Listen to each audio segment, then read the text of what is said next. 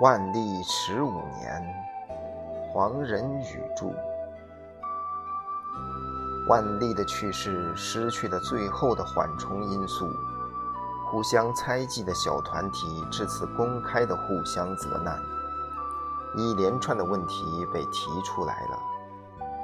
当初先皇对继承人的问题犹豫不决，在中书任要职的人何以不慷慨直言？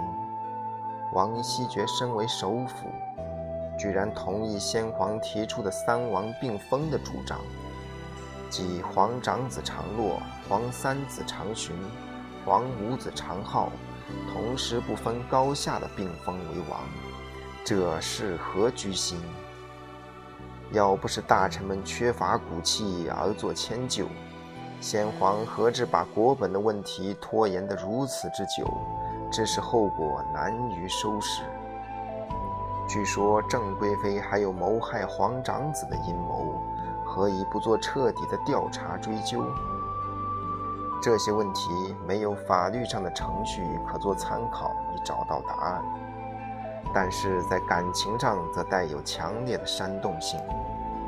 提出问题的人自己也未必有寻根究底的决心。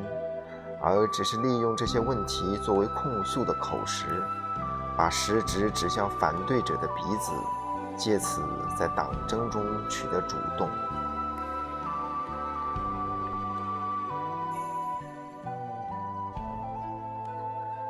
本朝的制度应当说是不能听任这种党争发展的。我们的司法制度极为简单，缺乏判决争端的根据。即使是技术上的问题，送交御前请求决定，也要翻译成道德问题，以至善或极恶的名义作出断语。在这种具体情况下，只有使全体文官按照四书的教导，以忠厚之道待人接物，约束自己的私心，尊重别人的利益，大事化小，小事化无。朝廷才能上下一心，和衷共济。要是官员们口诵经典中的词句，称自己为君子，别人为小人，在道德的掩盖下争权夺利，这就是把原则整个颠倒了。这种做法会导致文官集团的涣散，进而导致我们的帝国无法治理。这不必等到一六二零年万历的灵柩抬到大屿山下葬的时候才能明白。一五八七年申时行说的“自古国家未有如此而能长治久安者”，已经把这个道理说得十分清楚了。但是当日的申世行并没有足够的力量影响舆论，此后的影响则更加微弱。皇位的继承问题发生在他担任首辅的时候，所以很多人都感慨，在这紧张的几个年头内，偏偏碰上了这样一个软弱无能的人，做了文渊阁的首脑。一五九一年，申时行被迫去职的时候，舆论对他已经丧失了同情。这原因需要追溯到上一年。即一五九零年，这一年之初，皇长子长洛已经足岁七岁半。按照我国传统的计算方法，他已经九岁。这时他还没有出阁讲学，给很多廷臣造成了不安，担心他长大以后不能和文官做正常的交往。但是出阁讲学，他又必须具有太子的名义。否则就是名不正言不顺。问题迫在眉睫，所有的京官集团向文渊阁的四个大学士施加压力，要求他们运用自己的声望，促使万历册立长洛为太子。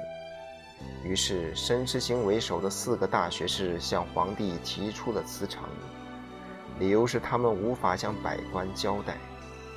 皇帝当然也不能接受他们的辞呈，因为他们一去，就不再有人敢接受这个首当其冲的职位。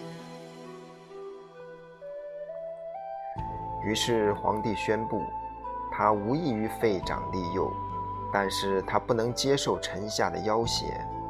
他说：“如果一年之内廷臣不再以立储之事打扰他，他就可以在一五九二年立长铎为太子。如果再有人以此纠缠，立储就要延后。”在这一妥协的条件下，各位大学士才回到文渊阁继续办公。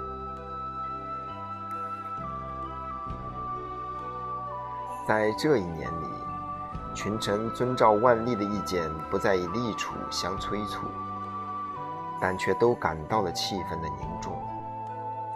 也有人开始怀疑申时行已经为皇帝所利诱，而在运用他的声望引导京官，使他们拥护长巡。一五九一年春天，万历打算授予申时行以太师，这是文官中的最高职衔。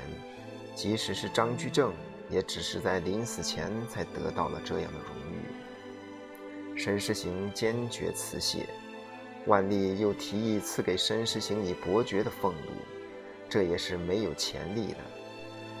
申时行又一次极其惶恐地声称，他没有功德可以接受这样的恩赐。以上的提议虽然都没有成为事实，但是已经使申时行感到窘迫。这种特殊的宠信使别人因陷生度，给他执行皇帝和百官的联络职务增添了困难。申时行纵然以长厚著称，但是官员们绝不会愿意这样一个位极人臣的首辅，在立下拥立太子的新功。就在这时候，他又成为舆论攻击的对象。那一年的阳历九月。福建佥事李馆参劾首府，说申时行主持大屿山陵寝工程出了问题。按照他的情报，地基内已有水涌出。这位位在数千里外的地方官，冒着丢掉前程的危险来参劾首府，其目的不外乎公开警告申时行：你虽然深得皇帝的信任。但是文官集团仍然有足够的力量动摇你的地位。如果你不对全体文官负责的话，这位上书言事的官员在事后被革职为民，但在文官们看来，这种牺牲绝不会是没有意义的。此人既已博得了忠臣的名声，而他的计算如果正确。他日后复职加官也是意中之事。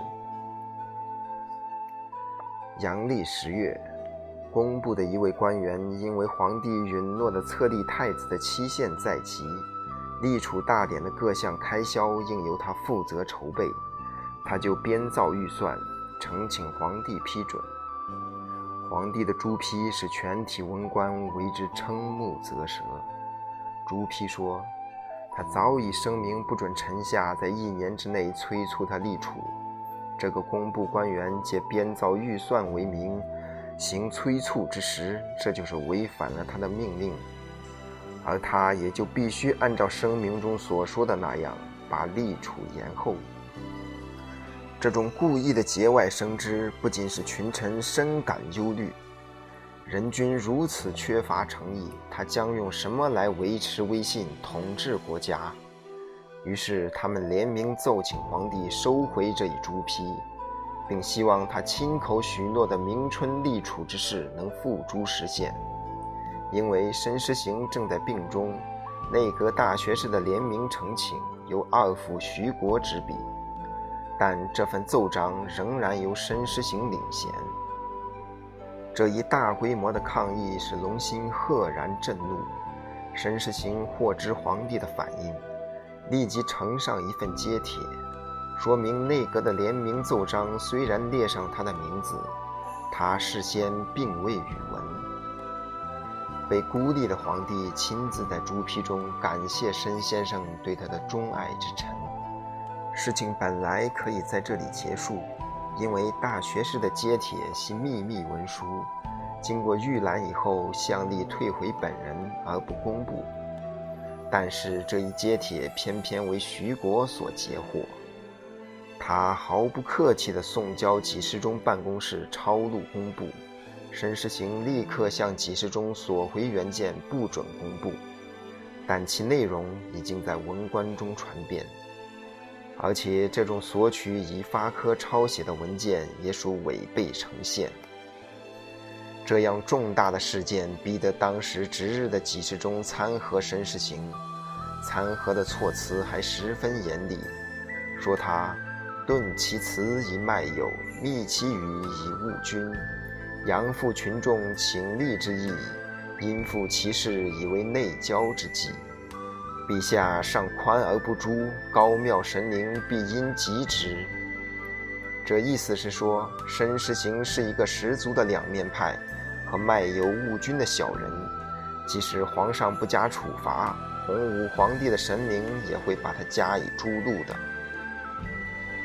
万历皇帝开始并没有体会事情的严重性，他降旨勒令这个给事中降级调往外省，并命令申时行照常供职。申时行准备遵旨回到内阁，然而文官们的情绪已经如火如荼，不可遏制。一个接着一个递上了参劾申时行的本章。很明显，申时行已经无法抵御这些道德上的控诉，他的威信已经扫地已尽，再也无法取得同僚的信任。这种局势一经明朗，他除了辞职以外，别无他途可供选择。在这种情况下，皇帝的位留也无济于事。要是再恋战不去，他必然成为张居正第二。在听任申先生离职之前，皇帝不能没有必要的措施以重振自己的权威。那个发难参合申时行的几事中，由降级外调而加重为革职为民，这是因为他受到了文官的表扬，而要皇帝收回处罚他的成命。而在皇帝那里。虽然无法挽留群臣所不耻的大官，却必须表示有能力斥退他们所欣赏的小官。其次，轮到了二府徐国。多年来，他和申时行表面上似乎同心协力，这一事件暴露了他对申时行的忌忌，而他故意公开申时行的秘密揭帖，说明了他的秉性并非忠厚。这种人自也不应在御前担任要职，由此徐国也被参劾，皇帝批准他回籍调养。两天以后，皇帝才接受了申先生的辞呈。在这一场悲剧性的冲突之中，没有人取得胜利。立储一事竟惹起如许风波，使两个大学士相继离职。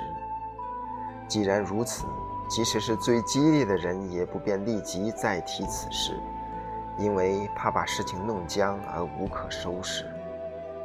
万历也很清楚，无论他多么宠爱郑贵妃和长勋，这废长立幼一举绝不会被廷臣所接受。